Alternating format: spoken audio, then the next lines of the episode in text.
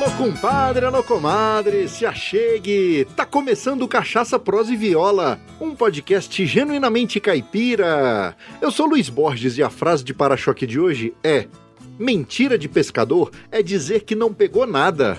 Arro, tranqueira! E na prosa de hoje vamos conhecer alguns dos melhores lugares do Brasil para uma boa pescaria.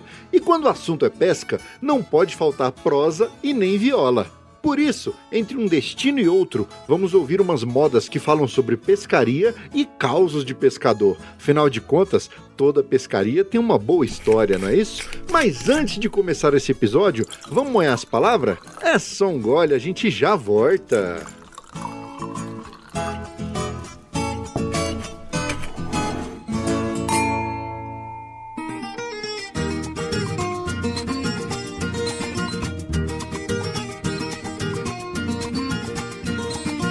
Compadre, comadre, em primeiro lugar, muito obrigado pela audiência. Você é fundamental para a existência do Cachaça, Prosa e Viola. E olha só que bacana, nas duas últimas semanas tivemos um aumento considerável na quantidade de ouvintes. E se você aí é um desses ouvintes recém-chegados, sinta-se em casa. O Cachaça, Prosa e Viola é feito com muito profissionalismo, amor e respeito pela cultura brasileira. E não menos importante, quero agradecer aos nossos padrinhos, que são pessoas que enxergam valor no conteúdo que produzimos e nos apoiam financeiramente. Por isso, esse programa é um oferecimento dos padrinhos e madrinhas do Cachaça, Prosa e Viola. E são eles: André Silva, da Cachaça Arizona, Léo Lopes, do podcast Radiofobia, Luciano Pires, do podcast Café Brasil, Michael Monteiro, de Curitiba, Paraná, Marcel Hatz, da loja Eu Amo Cachaça, Marcelo Fernandes, do Texas, nos Estados Unidos, Paulo Ozaki, do podcast Agro Resenha, professor Rogério Coimbra, do Mundo Agro Podcast, e por último, mas não menos importante, Samuel Milanês, de Brasília, Distrito Federal. Muito obrigado e parabéns por apoiar o Cachaça Pros e Viola. Vocês são tudo de bom! E você que nos ouve semanalmente, gosta do nosso conteúdo e mais do que isso, enxerga valor no que fazemos, que tal tornar-se um padrinho ou madrinha do podcast?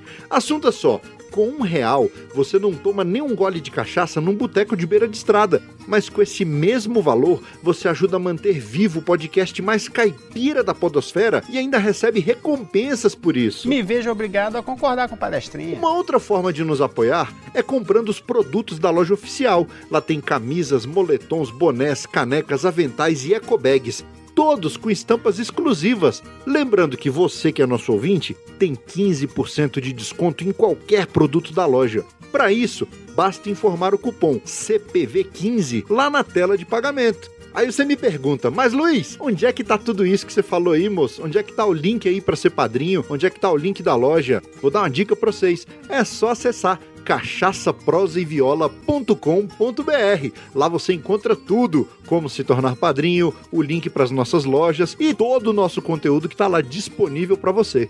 E não mais é isso, vamos para o que interessa, porque eu já juntei a traia de pesca e na lagoa vai ser uma festa. Tu é doido, é? Amigo, faça um convite, top só se for agora. O meu rádio é diferente a antena não enrola. Em um mundo virtual, o seu tempo você controla. Busque lá nas internet e assunte meu podcast Cachaça, Prosa e Viola.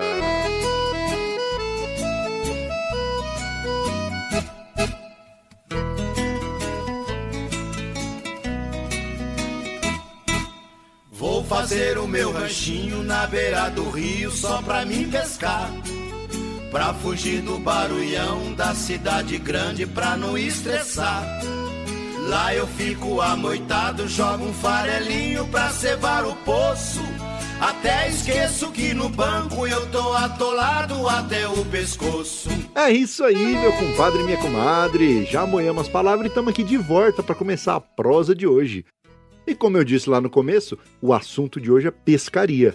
E a gente não pode falar de pescaria sem falar de rio, sem falar de água, né? Então vou fazer uma pequena introdução aqui para a gente chegar no assunto que é pesca, tá bom? Pra vocês terem uma ideia, o Brasil é o país com maior disponibilidade de água doce no mundo e as bacias hidrográficas espalhadas pelo país fazem dele a maior reserva de água doce do planeta e corresponde a 14% do total. E por conta dessa grande diversidade de rios e a variedade de tipos de peixe, o Brasil é um paraíso para quem gosta de pescar. Mas então, o que, que são essas tais bacias hidrográficas? A bacia hidrográfica ou bacia de drenagem de um curso d'água é a área onde, devido ao relevo e geografia, a água da chuva escorre para um rio principal, seus afluentes e subafluentes, ou seja, os rios menores que alimentam os afluentes.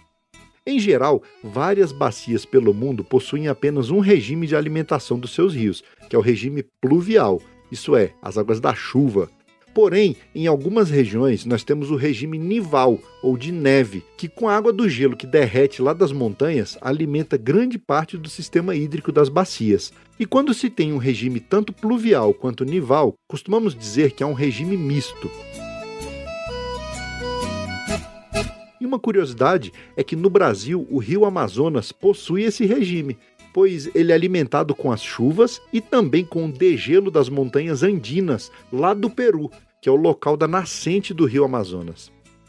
Uma bacia hidrográfica é delimitada pelo relevo que está ao seu redor, que é constantemente esculpido pelas águas dos rios.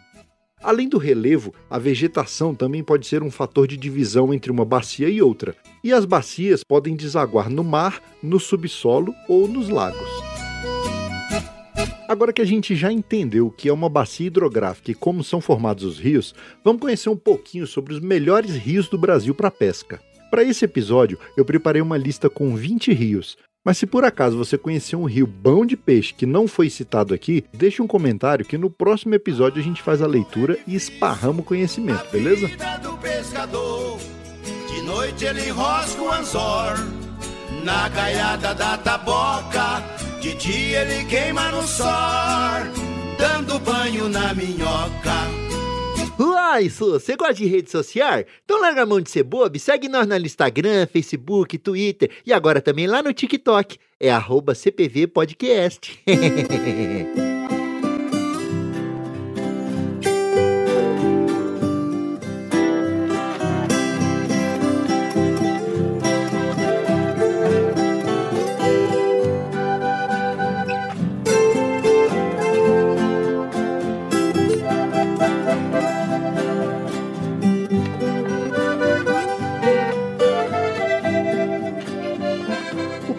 da lista fica no Pantanal, que é o destino favorito de muitos pescadores e é considerado o principal dessa região.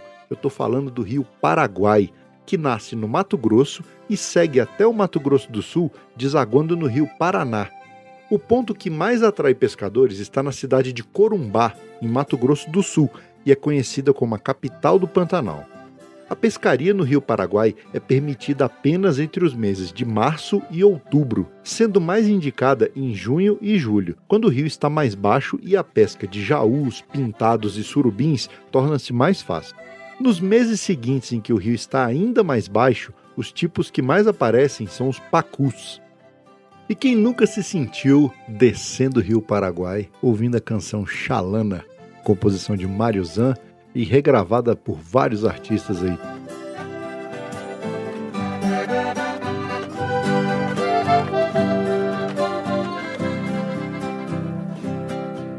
Lá vai uma chalana, bem longe se vai, navegando no remanso do rio Paraguai. Ó oh, sem querer, tu aumentas minha dor.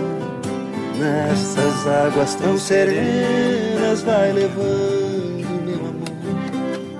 Ó oh, sem querer, tu aumentas minha dor. Nestas águas tão serenas, vai levando E assim ela se foi, nem de mim se despediu. A chalana vai sumindo, lá na curva do rio. E se ela vai magoada, eu bem sei que tem razão. Fui ingrato, eu feri o seu pobre coração. Fui ingrato, eu feri seu pobre coração. Aô, modão cabeceira. Esses aí que você acabou de ouvir foram Michel Teló, Almi Sater e Jades e Jackson, interpretando Xalana às margens do rio no Pantanal Mato Grossense. O vídeo está disponível lá no post do episódio e faz parte daquele projeto do Michel Teló chamado Bem Sertanejo.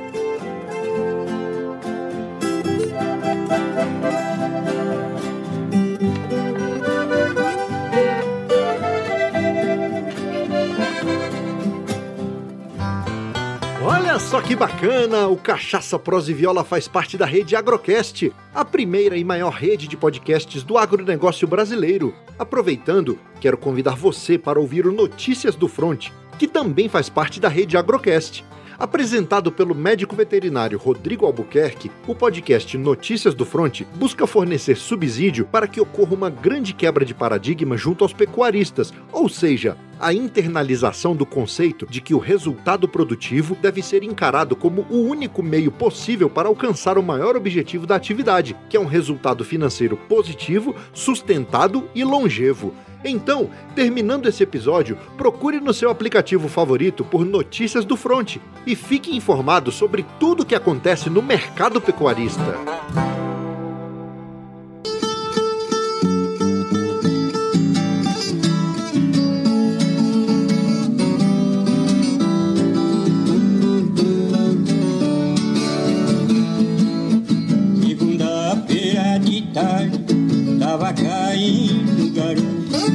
Cheguei na beira do rio, peguei a velha canoa e a canoa foi rodando. Ai, eu fui sentado na proa. O segundo rio da lista é o 17º com maior extensão do mundo. Eu tô falando do rio Madeira, e ele é um dos principais locais para se pescar no país. Localizado no Amazonas, existem dezenas de espécies que variam de acordo com o tamanho e o desafio para a pesca. Para citar algumas, nós podemos mencionar a presença do pirarucu, da jatuarana, do tambaqui, da piranha, do pacu e do famoso tucunaré, que é muito cobiçado por pescadores ao redor do mundo. O tamanho das espécies também faz com que o local seja propício para pescadores iniciantes. No geral, o Rio Madeira é considerado um verdadeiro paraíso da pesca esportiva mundial. Afinal de contas, de tempos em tempos, os turistas costumam participar de temporadas de pesca, em especial do tucunaré, lá no Rio Madeira. No lugar que não dá nada, a gente. Deixa o meu de espera, onde os peixes grande amor, Porto Alegre. Ai, ai, quando eu faço pesca boa. Muito conhecido através da moda de viola Travessia do Araguaia, este rio é destino de muitos pescadores.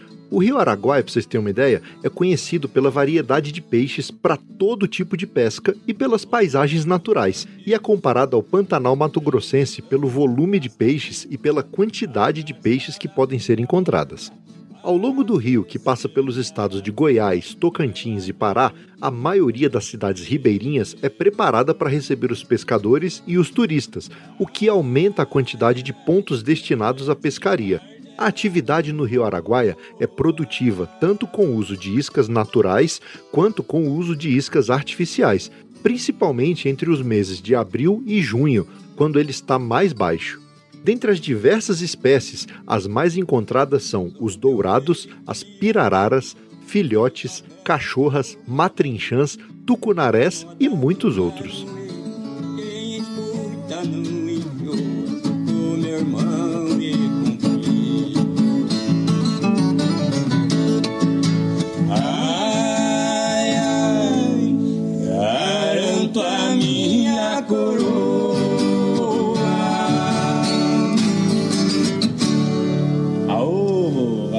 Essa aqui é, saiu melhor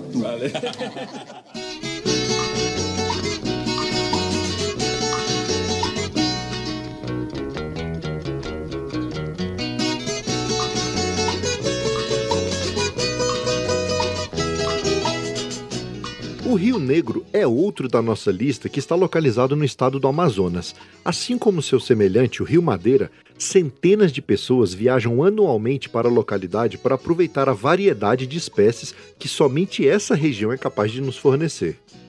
Um dos destaques desse rio é a presença do tucunaré, que, como mencionamos, é uma das espécies mais cobiçadas do mundo. É possível encontrar peixes grandes e com muita força, o que garante a emoção e a adrenalina que os pescadores mais exigentes estão em busca. Entretanto, também é possível pescar espécies menores e aproveitar toda a paisagem e biodiversidade que somente o Amazonas é capaz de fornecer.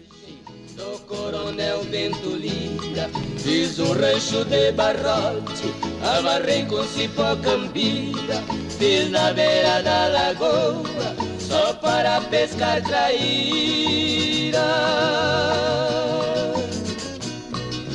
Eu não me incomodo que me chamem de caipira.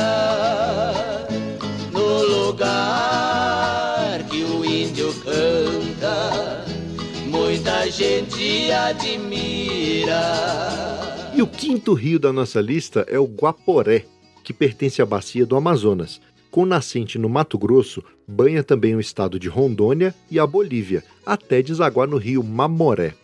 Como ele está localizado entre as bacias do Rio Amazonas e Rio da Prata, o Guaporé apresenta um ecossistema muito rico, com uma enorme diversidade de peixes, tanto de escama quanto de couro. Durante o seu período de seca, que é entre março e outubro, é possível encontrar facilmente tucunarés, pirararas, palmitos, capararis, cachorras e muitos outros. Canoa fiz de paineira, varejão de guaiupira, a poita pesa uma roupa, dois remos de sucupira, se joga a tarrafa na água, sozinho um homem não tira.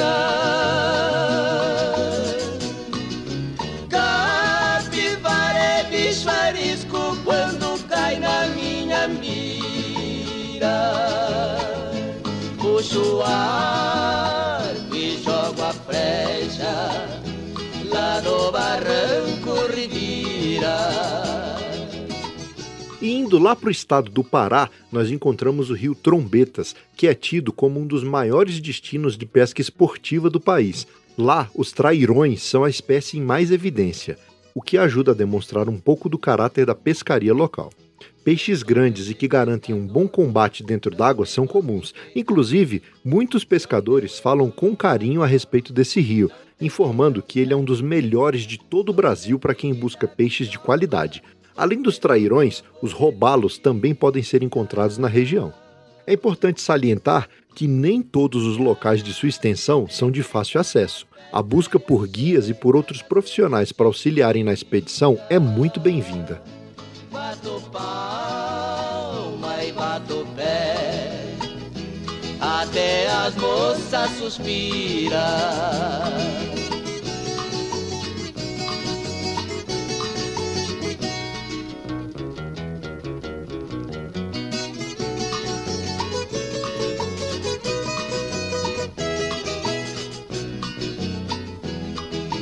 Muita gente não conhece o cantar da coruína, nem sabe o gosto que tem a pinga com sucupira. Morando lá na cidade, não se come cambuquira.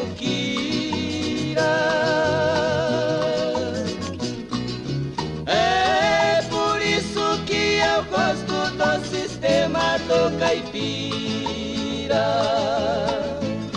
pode até ficar de fogo, ele não conta mentira.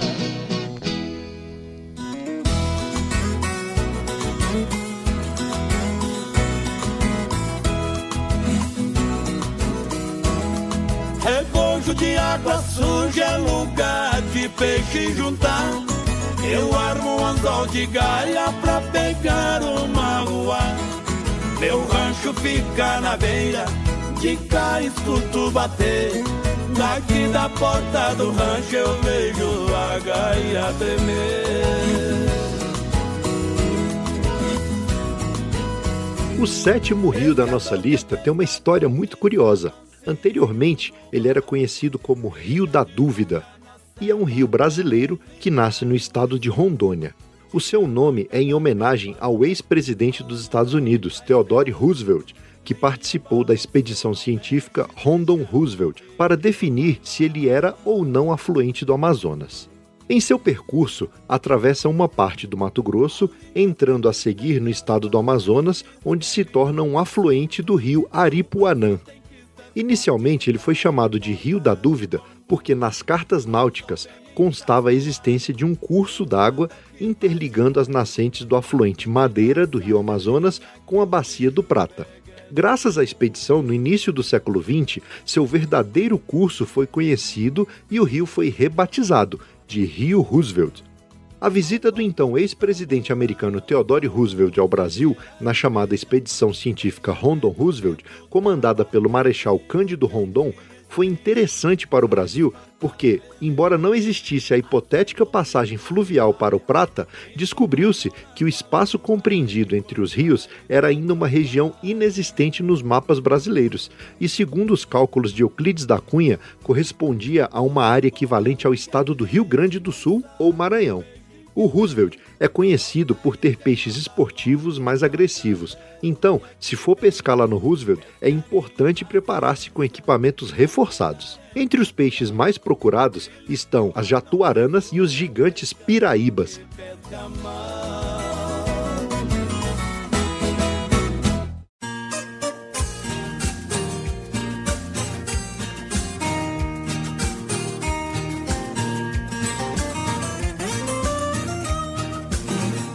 O oitavo rio da nossa lista ele está localizado a 444 quilômetros de São Paulo e se chama Rio Grande.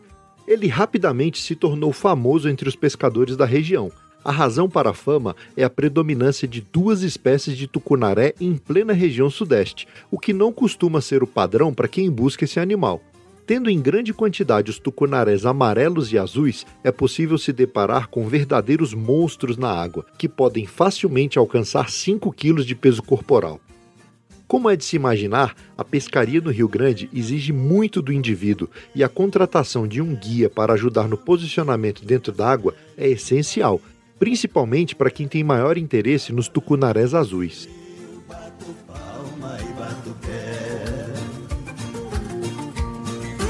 Mas o peixe que eu mais gosto tem o nome de mulher.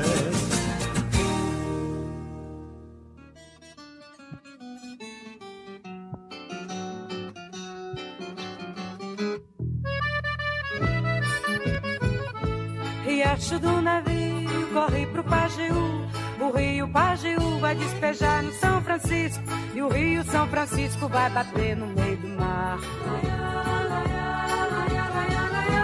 O rio São Francisco vai bater no meio do mar. Riacho do navio. O nono rio escolhido é cantado em verso e prosa em várias letras de música conhecida Brasil afora. E é um dos principais rios do Brasil. Estou falando do São Francisco, que banha mais de 500 cidades nas regiões Sudeste e Nordeste. Ele é famoso por sua diversidade de peixes nas diferentes regiões. Ao longo do rio, existem inúmeros pontos de pesca. Alguns mais famosos localizam-se nas cidades de Três Marias e Pirapora, em Minas Gerais, onde é possível encontrar dourados, matrinchãs, piaus e muitos outros, das mais diversas profundidades de água existem mais de 152 outras espécies que podem ser encontradas ao longo do rio e em muitas outras cidades. Porém, é importante planejar a pesca nesse rio entre os meses de março e outubro, quando ele está mais baixo.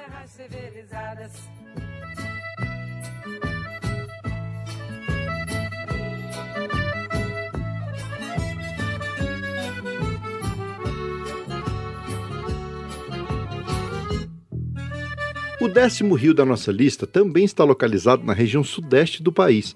É o rio Paraibuna. O local chama atenção com sua paisagem verde que ostenta a Mata Atlântica Virgem, tendo como destaque a Piabanha, que inclusive foi símbolo do rio nos anos 50. Essas águas apresentam uma boa variedade de espécies. O dourado e o tucunaré são outros destaques presentes que despertam o interesse de pescadores de todo o Brasil.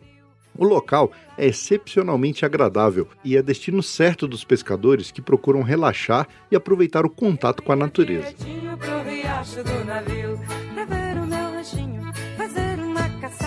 E nas pegas de boi, andar nas vaquejadas, dormir ao som do chocalho e acordar com a passarada.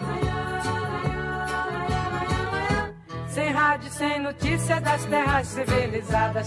Sem rádio, sem notícia das terras civilizadas. Sem rádio, sem notícia das terras civilizadas. Sem rádio, sem notícia das terras civilizadas.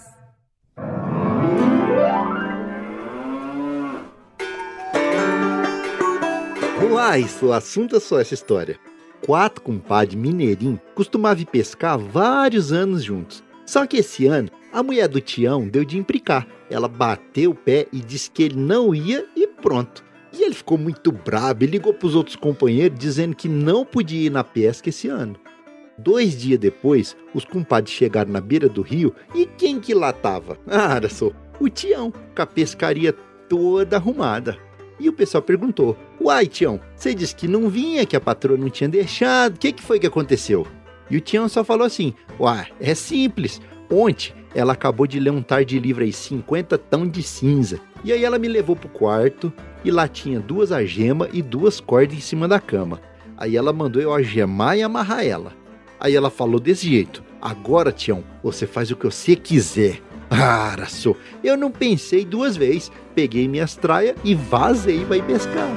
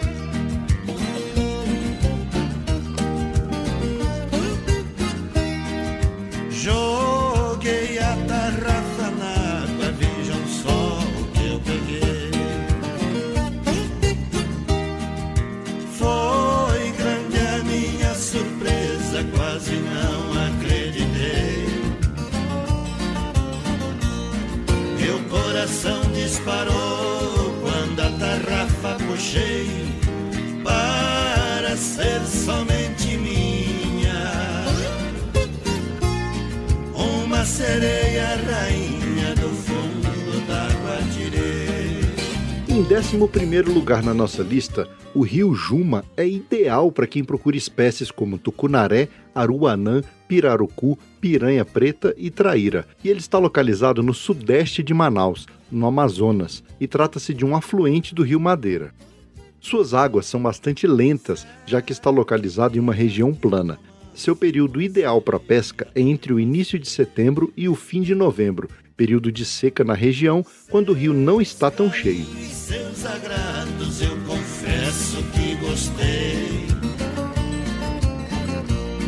Beijo doce igual dela, ainda eu não achei.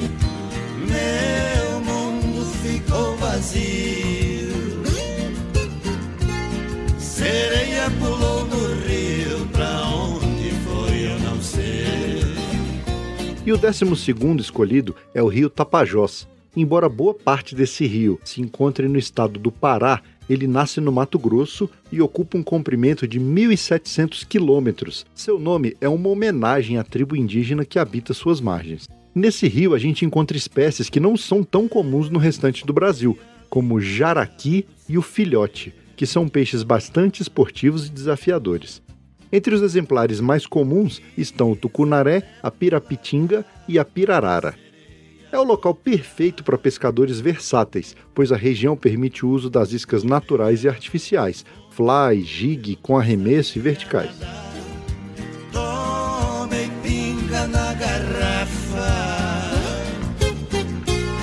Preparei minha tarrafa pra de novo arremessar. Em número 13 da nossa lista, eu trago para vocês a represa de Furnas, que é mais conhecida como o Mar de Minas Gerais. Essa represa fica localizada entre as regiões sul e sudeste do estado de Minas e foi construída em decorrência da usina hidrelétrica de Furnas. Para se ter uma ideia, seu volume útil é de mais de 17 bilhões de metros cúbicos. A pesca na represa de Furnas é muito popular entre março e outubro, quando recebe uma grande quantidade de turistas. E uma dica que a gente dá é o seguinte: prefira visitar a região no começo da temporada, quando ainda não há tantos pescadores para competir com você. E os peixes mais famosos nessa represa são o tucunaré, o trairão, a corvina e o pintado. Porém, também se encontram tilápias e piaus. E é recomendado utilizar uma boa ceva para poder fisgá-los. eu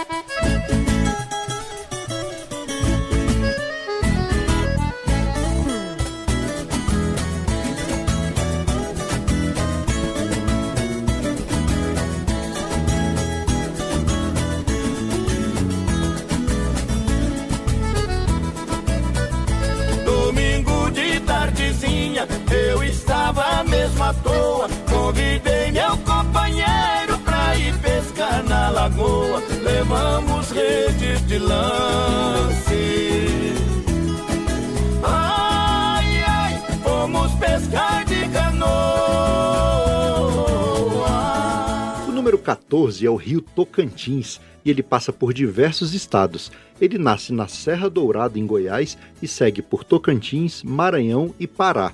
Trata-se do segundo maior rio totalmente brasileiro, atrás apenas do São Francisco. Graças às suas dimensões, é possível encontrar um grande número de espécies, como o tucunaré, o apapá, a bicuda, a cachorra, o jaú e o tambaqui. Os jaús da região podem chegar a pesar 100 quilos, e olha que isso não é conversa de pescador, eles podem também atingir um metro e meio de comprimento.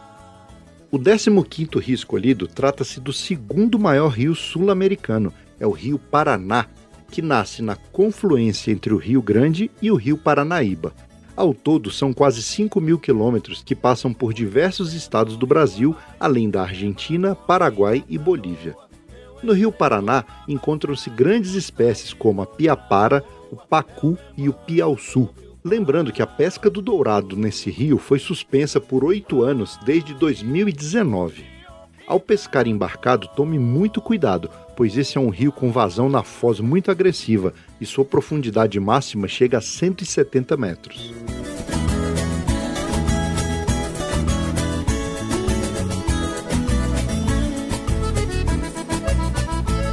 O 16º rio escolhido foi o rio Xingu, que é afluente do rio Amazonas. E esse rio nasce na região do Planalto Central e desce pelos estados do Pará e Mato Grosso. É muito importante para sua região, pois abriga o Parque Indígena do Xingu, primeiro do Brasil.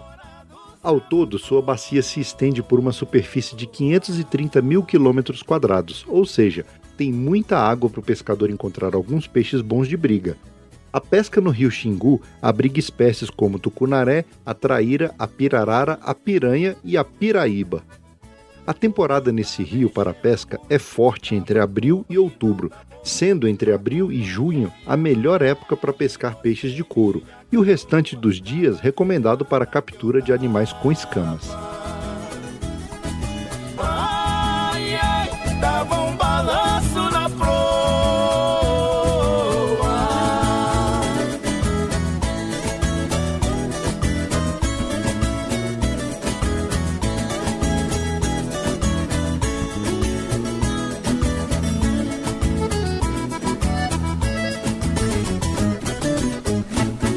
Eita nós! Quer fazer parte do nosso grupo de ouvintes do Telegram? Para participar, é só clicar no link que está no post desse episódio.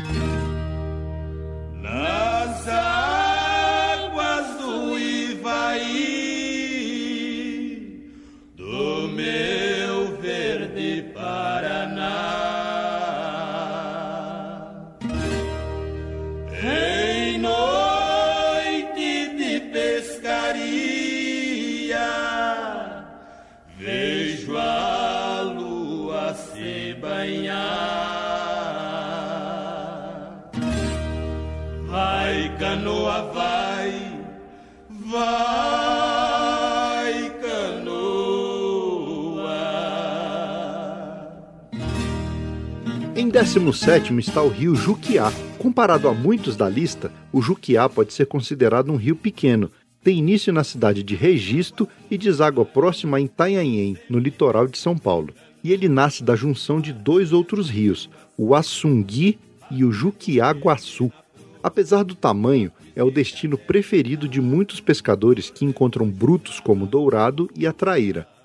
Uma curiosidade é que, mesmo nos pontos mais distantes da praia, você pode pescar grandes robalos. Vai, canoa, vai, vai, canoa.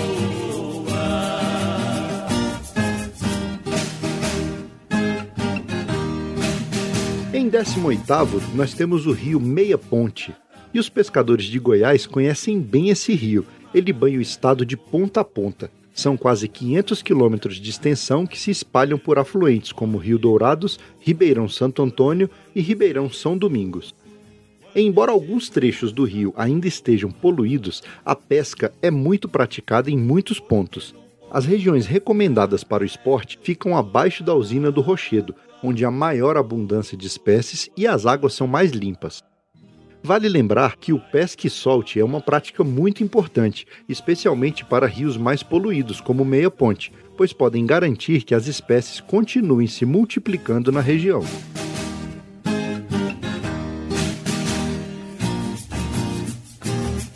Nas bocas de corredeira, onde o em noites de lua cheia, rede de arrastão, água pesada recoa.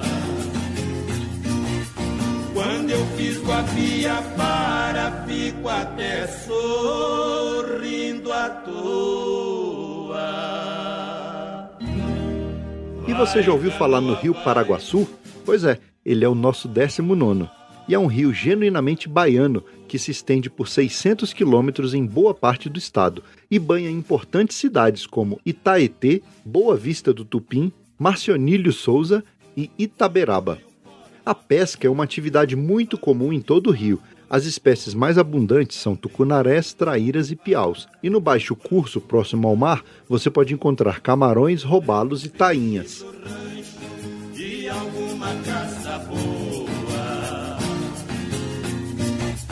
Assim eu vivo contente, sou feliz com a patroa. Vai, canoa, vai,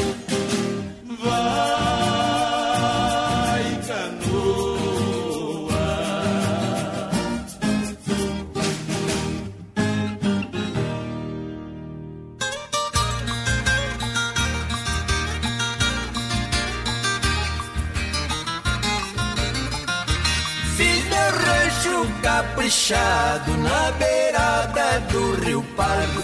Eu vou pescar de canoa, levo as tralhas em meu virado. Um facão de meio metro a dois canos vai de lado. Não demora um segundo pra cevar o poço fundo que só tem peixe criado. E o último rio da nossa lista é o Rio Pardo, que encontra-se entre Bahia e Minas Gerais. Ele apresenta uma grande biodiversidade. Em seus quase 600 quilômetros de extensão, os pescadores poderão capturar desde pequenos mandis a dourados, piaus, piaparas e curvinas. Para se aventurar em suas águas, prefira as épocas em que ele está menos cheio, pois será mais fácil de localizar os peixes. Além disso, é ideal pescar embarcado para conseguir alcançar um bom número de espécies na região. E embora esses sejam os rios de pesca mais procurados, existem muitos outros rios que atraem os amantes da pesca esportiva. Se você é um desses amantes, escreva aqui pra gente e conta aí qual o seu rio preferido para pesca. Não trabalho, também respeito o feriado. Tenho meu cavalo baio que me leva ao povoado. Nunca morei na cidade, não sei viver agitado. Prefiro morar no rancho, vivo pescando e não canso, vou vivendo sossegado. E não tem como falar em pesca esportiva ou qualquer outro esporte praticado na natureza sem relacioná-lo à preservação ambiental. Para isso, o peixe precisa não só estar saudável, mas também viver em um ambiente ecologicamente equilibrado. É por isso que a pesca esportiva não se resume ao pesque e solte. Quem é pescador de verdade sabe que precisa respeitar todo o ecossistema que sustenta a dinâmica da pesca. E não é só porque o peixe é essencial para o esporte, mas porque compreende cada um dos pilares. Com o lema Ninguém pode ficar de fora, o desenvolvimento sustentável foi construído com base em cinco áreas de importância para a humanidade e para o mundo, os chamados 5 Ps: pessoas, prosperidade, paz, parcerias e planeta. Em relação às pessoas, o pesque solte vem se apresentando como uma alternativa para as populações ribeirinhas que podem trabalhar com o turismo da pesca nas regiões onde vivem. Aqui vale lembrar que o objetivo não é mudar as características sociais dessas pessoas, mas oferecer uma opção para melhorar a vida delas caso elas queiram. Em relação à prosperidade, há toda uma indústria em torno do mercado da pesca esportiva. O turismo de pesca, insumos, náutica, motores de embarcações de pesca, vestuários, enfim, tudo que vai servir para o pescador e para as pousadas. E é claro que isso gera movimentação econômica com impactos diretos em toda a cadeia social. Dessa forma, a atividade contribui para a sociedade prosperar e se desenvolver. Em relação ao pilar da paz, há determinadas áreas em que a pesca só é permitida para os povos nativos, e não é incomum que isso gere alguns conflitos, já que existe o interesse de sujeitos de fora dessas comunidades em explorar esses locais. A pesca esportiva aqui surge como uma maneira de apaziguar possíveis embates. E como essas iniciativas pacíficas têm também um foco social por trás, os povos indígenas, em contrapartida, recebem assistência médica, odontológica, além de manutenção de aspectos culturais e ensino. Isso é o que prega o pilar das parcerias. Aí também estão as parcerias governo, operadores de pesca, iniciativa privada, organizações independentes e povos tradicionais atuando em conjunto em prol de objetivos em comum. Isso demonstra que nada funciona sozinho e que quanto mais atores sociais estiverem envolvidos, maiores são as chances de uma iniciativa dar certo. E eu acho que o mais importante de todos é o pilar do planeta pois, a partir do momento que se compreende que os recursos do planeta são finitos, o uso deles precisa ser feito de forma sustentável e com responsabilidade ambiental. Isso inclui a exploração consciente do recurso animal, que no caso da nossa pesca esportiva é o peixe. Mas simplesmente manter o peixe vivo não é suficiente para conservação. Isso porque o peixe não existe isolado do todo ele faz parte de um ecossistema, de um bioma, e sem floresta preservada, sem água de qualidade, sem fauna saudável, não há equilíbrio ambiental e, por consequência, não existiriam peixes. Por isso, o pesque solte deve ser cada vez mais pensado como um meio para proteger a natureza e os animais, e encarar esse esporte como uma ferramenta para o desenvolvimento sustentável e pensar de verdade que somos parte desse todo.